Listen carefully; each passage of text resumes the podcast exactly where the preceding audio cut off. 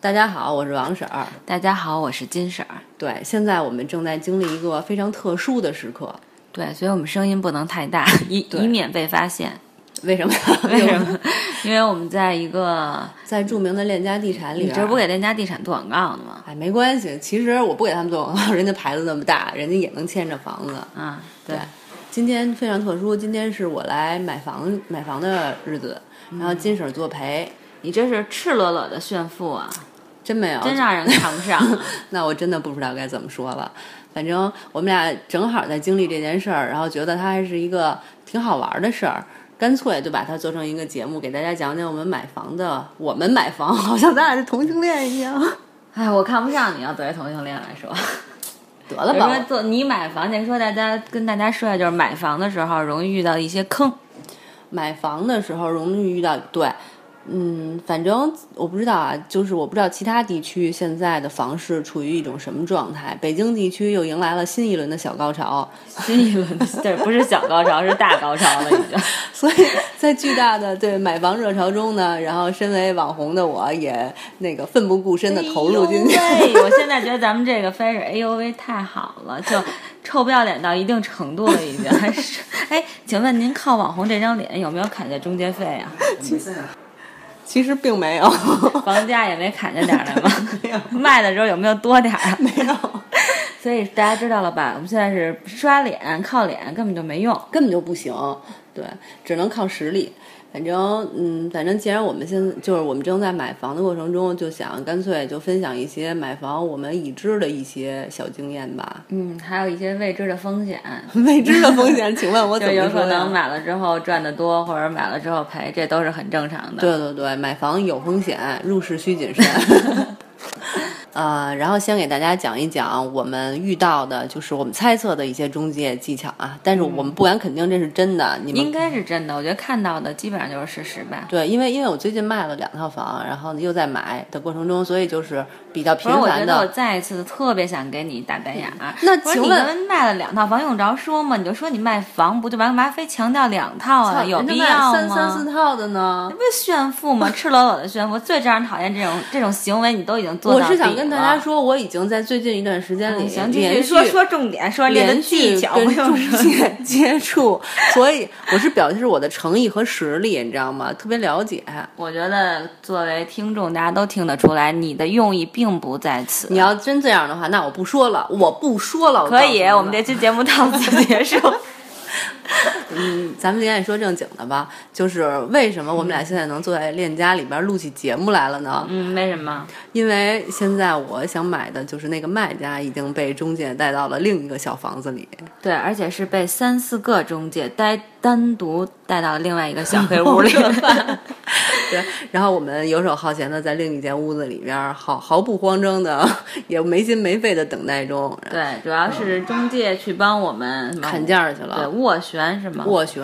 对，我们发现啊，基本上那个你在买房的过程中一定会碰到这样的经历，因为卖房的人呢是不会降价，对，买房的人呢是一定要砍价，没错。然后甭管就是你心理价位是不是这一点，但是你见到他以后，你都会再重新尝试一下。然后客观的说，其实我已经接受了这个价格，但是呢，我这依依然恬不知耻的，就是说再砍一点。对，毕竟都是真金白银嘛，能少点是点，是吧？对，而且这房价真的是便宜一丁丁点儿，也也不是像说我们买衣服便宜个几块钱这种的概念了。对，没错，还要努力一下。所以一般情况下，你在买房或者卖房的过程中，一定会有一个中间环节，就是被 中介带到另一间小黑屋里去单独座谈。对。对，但是作为中介呢，因为他毕竟目的是想卖出这套房，对，然后同时呢，他能拿到提成，对，所以呢，他要做的事就是和稀泥。对，对吧？就是在这个买方和卖方之间搭起一个桥梁，然后帮你们和一和。然后刚才也劝我们了哈，嗯，然后就说你们也知道哈，现在这价格是吧？你知道这市场这房子不好买，然后人家业主也不错嘛，很痛快，咱们也别错失这机会。对，然后那边一定就是虽然不知道他们大概会说什么，但一定是在劝买卖卖家在降价。对，你看找一合适的业主也不容易。虽然现在市场很火，但真正卖出房的成交量其实也不一定特别好。我的妈呀！那而且咱们后市。还不知道到底是一什么情况，有可能看涨，有可能看跌，咱们抓住机会也不要错过，对不对？我 我决定，我改行，我决定做卖房的中介。你什么时候嘴皮子这么溜啊？我一直这么溜，我现在只不过是戴了一牙套，说有点大舌头而已。你真的太厉害了！你你刚才这一段，多谢夸奖。不是你刚才这段说的比他们溜多了，真太牛了。那事实就是这样嘛。他真有没有对方？我想说，听众里边有没有需要卖卖东西的找我啊？哎，你这么厉害，你真的不卖房亏了。是吧？提成特别高，链家需要我吗？需要，特别需要你。链家我改我改行了，这真的挺高的。不是店长经理吗？你来了一定是大区经理，是吧？我也这么认为。卖一套得提成得十几万，十几万，没错。而且人家就说：“您看我给您算，您看您也要买。”我觉得他刚才说那点特别对，就是说动那个卖房，他就说，因为卖方不也要买下一套吗？他就说：“你看你。”这套你定了卖出去了，你真的心里就有底儿了，就像你们，然后您再去买，您踏踏实实挑，对吧？省着您到时候挑新房的时候心里还没底儿，不知道这个到底能不能卖出去，或者包括你中间的手续的时间那么长。我真的对你刮目相看，我在做这期节目的时候，没想到你会说出这些话来，是吗？骗人我还能 还是能忽悠的，你可真厉害，这金大忽悠，反正差不多吧。你们可以想象，现在另一个房间里边正发这个这一幕正在上演。对，而且在我们刚才录节目的时候，那个。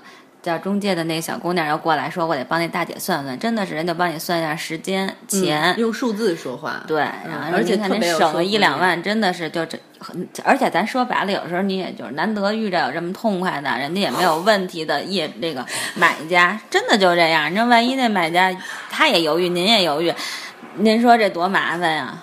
对呀，是。”动之以情，晓之以理。你太厉害了。不过大家知道吧？就是这只是金婶一个毫无经验的伪中介，在给大家演示了一下中介可能会说的台词儿。你们就知道，真的中介在特别熟知这个房地产行情跟各项那个政策的前提下，他是多么的能够控制你左右你的思想。没错。而且我我在这段时间看房和买房的过程中，我发现就是刚才是我们谈判的一个小，就是会发现的一个问题。还有一个就是说，中介特别热衷于使一个伎俩，就是。你同一套房，他会把所有看房的人约在同一天，基本同一个时间在看。对，给你一些压力。对，等于他其实会造成那种，就是一套房有呃。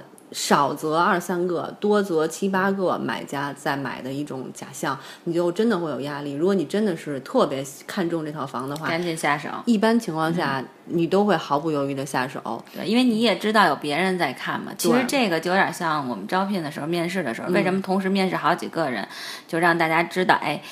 我们这个职位有很多候选人，然后同时呢，增加你们候选人的压力，嗯，对吧？然后在这个时候呢，当然还有一个就要看你这个候选人的抗压的表现了。当然你们这里呢，就看你们谁有钱。比如那他可能会跟你说，哎，那刚才跟您来那个刘先生他们也看中了，然后可能他说那行，我现在就签，对吧？那就看你们谁动作快嘛。对，动作快，然后谁就是资金丰厚，对，一般手上有现金真金白银的，一般就能签成。对，说白了又。戳到我的伤痛，还是得有钱呀！你现在这个本事，你当中介分分钟真的身家过亿。行，请链家地产的跟我联系啊。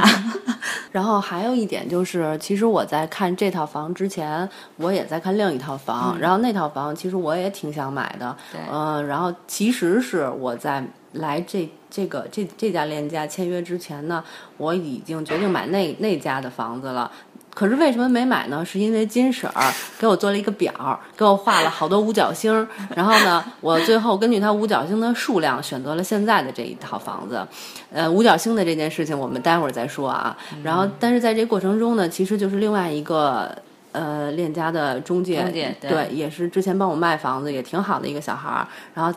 就是始终就是一直用微信啊、电话呀劝我说：“你别买那套房子，你买我我手里这一套如何如何。”他会说，比如说啊，我手里这一套其实会更大一点儿，它的是它翻倍，它虽然租金会低，但它翻倍的空间会大。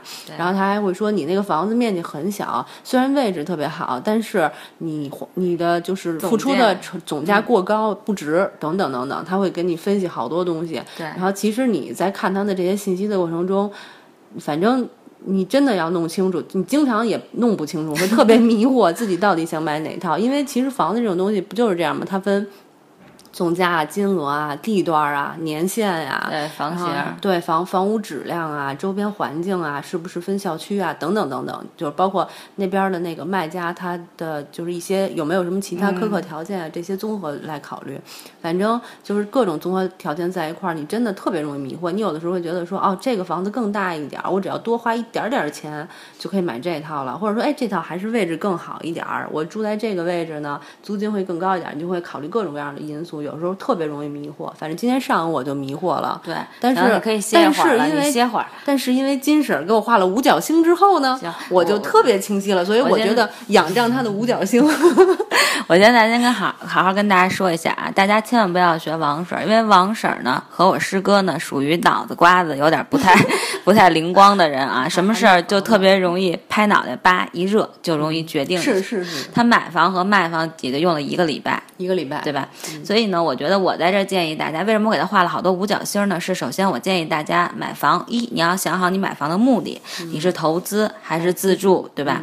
你们俩当时已经选想好了是投资，对吧？投资对。然后，所以你当你决定投资的时候呢，可能你要考虑的就不一样，就跟你要自住肯定考虑就不一样了。那投资你要考虑什么？我们肯定要考虑它的回报率，嗯，对吧？什么样的房子它的回报率会高，然后你回钱会快，因为这个首先房地产的市场虽然说我们可能大概有一个判断，但是具体它是能涨能跌多少，我们其实很难说我我能够说得清。对，不知道未来。对，所以你只能通过一个大概的判断的情况下，那我们回钱快，真正先把钱捞拿回来，是吧？首先是第一点。那所以在这个基础上，那你要选择，比如像他刚才说的那一套房，那可能那一套房是属于自住型更自住型更适合，更适合。对，然后那它升值空间虽然高，但是会比较慢。对，然后像这一套房呢，虽然说目前总价上看起来，其实单价上应该说要比那一套房贵，但是可能从地理位置，然后呢，包括你是投资，那我肯定要考虑到租房能租出去的这种速度，然后包括小区环境等等。所以呢，这就是我们画的五角星儿，在两对五角星负责吗？不好说，因为在两个相比之下，我们看首先要想投资回报率，咱们刚才想的，包括房型儿，然后位置、物业、小区，然后呢，就包括还有就是还还说到什么了？呃，周边周边环境啊，对，周边环境、配套设施，还有包括你自己购房是否学时候的区房？对学区房，还有你购房时你自己要承担的压力等等这些，那我们最后。这一套他要买的这一套房子获得了 五个五角星儿，对，就跟大家说，买房一定要靠五角星。对，就说大家一定要认真去分析，这还得理智，千万不要像他们俩这样，叭一拍脑子。为什么今天非要把我瞪来了，就非要让我给他们俩负责任？说一旦这房子涨了钱，不会分我钱的；但如果这房子没有涨钱，就要让我赔钱给他们俩。大家见过这么不要 face 的人吗？这就是我的挚友王婶儿。不是那个那个金婶说的实在太好了，他他确实是一个头脑特别清晰的人，所以那个我们都是由金婶来管账的。就先不开玩笑了，其实我觉得刚才金婶说一点特别重要，就是在你买房之前，你一定要记住了自己的初衷。其实我的初衷就是始终在换。我有人说，哎，那不行，我不行，买个大点儿，我自己住也行。对，然后一会儿又想，啊，算了，那如果太这个位置稍微差点儿没关系，让我妈来住也行。啊，我跟必须得跟大家说一下，他一进门的时候，先说是买另外一套，在我们分析完之后，他决定买现在这套。同时，他和我师哥居然拿钢镚儿的正反面来决定买哪一套房，大家就知道这二位的脑子 是一个什么样的情况。哎，但我这么说完，我又感觉你们俩其实也算是有钱任性那种哈。不是有钱任性，就是人品好。什么人品啊，就是脑子不行。说正经的，我得为那个现在在听的这些听众们啊，来问一下，就是北京房地产的这个北京房市，因为你们俩这一段时间也看了不少房嘛，其实就一个星期。一个星期你们俩已经看了很多套了。嗯，对，然后你先说一下总体的感觉吧，现在对市场。市场总体的感觉就是一分价钱一分货，一片大好形势。真不一定，就是因为大家的情况都不一样，嗯。所以我觉得就是我的建议没有他对他们没有实际的作用。嗯但是我现在的感受就是说，首先看房就是你会感觉到。真的就是你看，哎呦，这房真好，我就喜欢这个的，那一定是贵的。买不起的哈。然后说那个，哎，一看，哎，这价钱挺便宜的，走去看看去的时候，嗯你会发现一定有它的问题。就比如说我们就是在那个奥森公园边上附近看了一套房，那套房的那个房价就较周边房子都低。因为它是塔楼，塔楼跟板楼大家也都明白啊，塔楼会相对便宜一点，但是还是挺低的，而且房子特别大。嗯，然后我跟你师哥就挺好奇的，真的去看到那房子以后，发现它真的就只值那么多钱。你知道为什么吗？一个就是说它格局设计的不好，它等于没有一个特别通，就是通透的这么一个那个环境，就客厅没有这种，而且最关键的是它有一个大阳台，阳台外边直对着一个那种就是就是小区嘛，它有那种矮一点的楼，那种平台，你知道吗？就是遮挡的遮挡的那种嗯平台，然后那平台上面就铺着各种乱七八糟的布啊，然后有那个太阳能啊，各种水管子。嗯旁边有一个大窗户，就是冲东的位置有一大窗户，对的是另一个小区的那种取暖的大管道。嗯，等于等于我买了这套房子以后，我可以特别任性的欣赏各种管道。然后对，你要是一个那个装卸工，不是不正经，就是这种叫什么水管工之类的，有可能，暖气的是那他就比较 喜欢这种风景的，可以考虑。对，反正就是你会觉得就是你整个的视线会特别的不舒服。然后还有一套房呢，我们也看了，举个例子，就是也是房价很便宜，咱们都不说就是里边装修什么的这些啊，因为你可能拿到也会装修。还有一套房就是特别明显的有那种风水问题，它有路冲，你知道吧？嗯，就是窗户正对着一条笔直的路，这叫路冲。啊，嗯，反正大大家认真听一下，因为王婶是非常注重风水的一个迷信的妇女。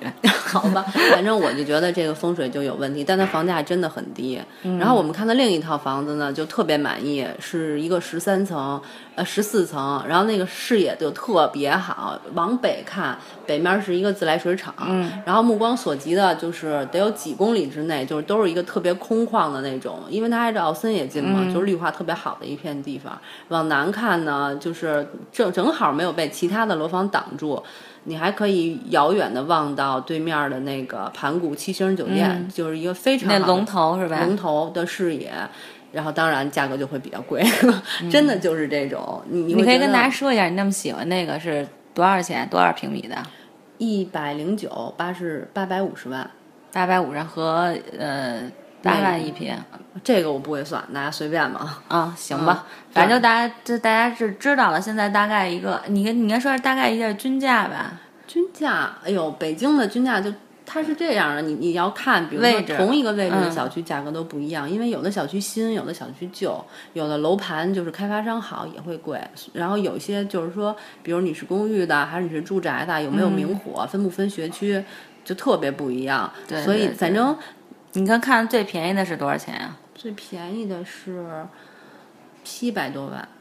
七百，就我跟你说那个有路冲和那个什么的，是一那和七百多万，600多五万多一一一平是吧？对对，反正就是大家要是买房的话，还是要多了解政策方面，其实没关系。我觉得我们找的是链家，哦，不是不是替他们做广告啊，我们找的是链家。我觉得链家的人员还真的是挺专业的，他们会从各个方面给你分析，就是帮你做到一个比较合理的整个一个资金方面的问题，给你处理好。对，所以就是说，大家在就是说购买的时候，反正你要选的时候，一定要就是中介很重要。反正我觉得中介费，我觉得花的还比较值，比较踏实嘛。因为有好多你会发现，就是嗯，其他的小中介你在沟通过程中，他们都满口答应，各种满口答应，但是你真见了面以后，又各种不就是不靠谱。嗯，对对对，这个所以大家还是得小心的。对对对，反正嗯，我觉得就是你们在选房子的过程中，在价格方面的话，其实你就是咨询这些中介人员没有什么问题，但是就是房子本身的质量，你多要靠自己考虑，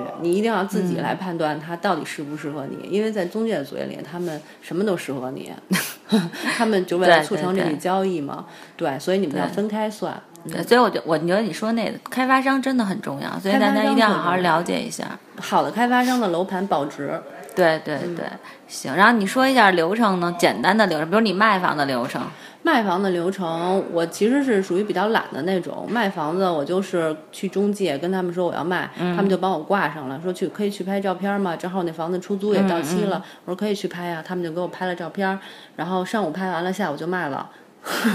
你你说点重点的，这不用你说，就说比如你过户，你刚才说不是过户时间特别长吗？对，因为我属于朝阳区，朝阳区交易房房屋交易量特别大，所以过户时间特别长，得有个两三个月、三四个月，还要分就是看你的贷款方式，你贷款方式越复杂。嗯，贷的款金额越大，那时间就要耗得越久。嗯，你要是全款，就会相对慢呃快一点儿，就是这种。其他的区，北京其他的区都不用担心，都是那个跟从前一样。但北京就是朝阳区最大呀。对，但是朝阳区就量超大呀。对，对，其他区你的意思是不需要等两三个月？不需要，不需要，其他区都特快。哦，那你那个呢？这今之前我师哥说那个人是有残疾证儿可以办绿色通道是吧？对，但不一定，因为他只是三级残疾，三级以上才能保证能办，他还待定呢。行吧，反正至少就是，如果大家要买房，当然买房真的也是一个大事儿，至少大家得多看看，千万不要就多再提醒一下，千万不要像我们王婶儿这样一拍脑袋嘣儿一件事儿。但是就是说之前你至少你即使卖了买很快，但是你办手续其实也需要很长时间，也就像朝阳也两三个月是吧？对对包括你对对再再办贷款啊，各种但是这是解压呀北。京的，你还分北京和外地，因为就是各个地区不同政策都现在咱同不就说北京吗？你还有有钱在外地买房啊？要打算投资啊？你怎么不去外国买呀、好好好好。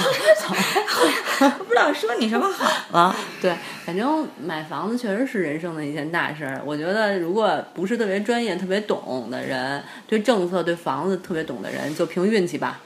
凭运气还行，就别买了，跟我一样，别买了就行了。你们家守着那么好的位置，你当然不愁了。有个地儿住就行了，我也不需要赚太多钱。像王婶儿特别希望赶紧投资赚我大大的并没有，钱并没有，并没有。我也是，就是出于一种保值的考虑，哎，对你也可以跟大家说，分享一下你的理财心得。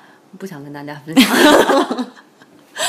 那你还还想说吗？今天的节目就到这儿吧。嗯，可以。我希望大家记住我今天嗯交易成功吧，好吗？对，到现在我们说了这么长时间，但是对面那个小黑屋的业主还没有出来，也不知道是一个什么情况。我们现在其实也很担心他的人身安全。如果我们待会儿交易成功了，我再给大家续一段啊。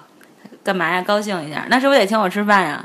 又来好，那我这陪坐了多长时间啊？我们暂且到这儿啊，一会儿跟大家说拜拜。对对对，好，嗯，不拜拜。你不是说先暂且到这儿吗？好 好好，呃，刚才不是说我们那个，如果这次顺利买完的话，就再给大家汇报一下吗？。对呃，然后现在这个时间我们已经买完了，对，你跟大家说，现在咱们录节目的时候是几点了？凌晨一点零一分，对我们，但是签完合同不是这个点儿。签完合同是十一点多。对，对，其实那个大家如果买经常买房、经常买房的人就会知道，其实就是现在整个一个签约是一个特别浪费时间的事儿。我们刚才录完节目之后，到彻底签约完，中间差不多过了四个小时吧。对，四个多小时，而且就是据说链家那个打印合同的那个打印机是特老式的那种，是吧？对对对对，特慢。嗯，因为每每篇合同都有六十页吧，差不多。然后他得打三份儿，而且这是初稿儿，你审完了以后，他再打一个签约式的，打在那种有章的合同上，所以就是非常的浪，不要浪费时间嘛，反正挺严谨的，我觉得。对，然后还得给你们讲解一遍。讲对，从头到尾重新给你讲解一遍。我们这不是最近卖房嘛，再加上这次买房，我连着听了三遍了都，对，你们平均每次签合同都差不多四个小时。四个小时起。对对，然后反正就他上次就是你上次师哥卖那那套房卖了给四个人四个名字的那个一、一家人，等于他的那个买房的业主上面签四次名，四个人分别签名，时间就更长了，你知道吗？对，反正基本上就是这样。然后我顺利买了房还挺开心的。对，然后我反正就一般，没什么感觉，因为我溜溜坐排了四个小时，真的挺辛苦的。对，但是我确实请你吃了老北京的面茶和那个杏仁茶和那个烤串儿和什么来着忘了刚才。对，但是作为一个网红的我，嗯嗯、每个小时的费用是不只是这些的。怎么说呢？情谊是不能用钱去衡量的。嗯，好吧，对对 不过我还真的就刚才吃饭都忘了祝贺你们俩那个买到成功买到喜欢的房子，尤其是在我这么英明的帮助五下，颗星儿。对五颗星儿。等赚了钱呢，我希望我能够得到我应得的。好，请你吃那个就是那个大牌儿的那种塔塔 的马小，怎么样？那也行，反正也两千多呢。好吧，嗯，行，那给大家汇报完了，我们也准备去睡觉了。对对对，这次是真的该跟大家说拜拜了。好的，拜拜。嗯，拜拜。有天一个女娃要到我的屋里去发，我说屋里乱很，你去了可不要笑话。女娃说男人嘛，屋里乱些我也没啥。我就骑着车子带着女娃回到了我家，女娃一看我的床上还撂把吉他，女娃说看不出来，你还是个搞艺术的娃。我赶紧说我是接哈的，根本就没时间发，到现在连一个歌都还没有学哈。女娃说对了些，随便给我唱一个啥。我就弹着吉他唱了一个土巴孩的眼泪，女娃一听感觉说有事，她就要先回。门帘一关，就把我一个人给撇下。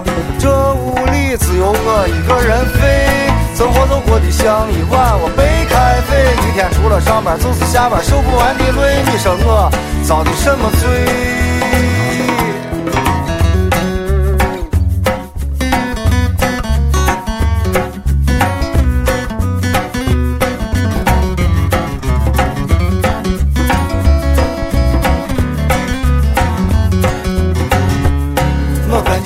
说我是接哈的，根本就没时间发，到现在连一个歌都还没有学哈。女娃说对了些，随便给我唱一个啥。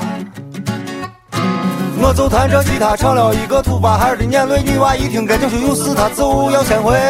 门帘一关，就把我一个人给撇下。这屋里只有我一个人飞，过的像一碗白开水。一天除了上班就是下班，受不完的累，你说我遭的什么罪？我能闯，我一个女娃都吊不下。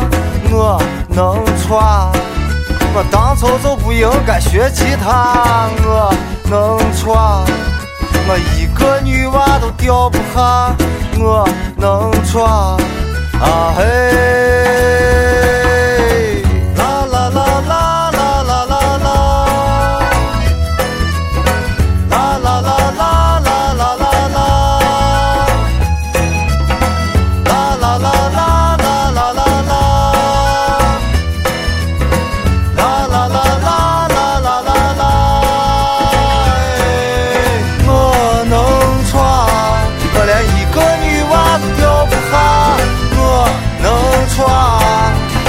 走走不应该学吉他，我能闯，我一个女娃都吊不下，嘿，我能闯，啊嘿。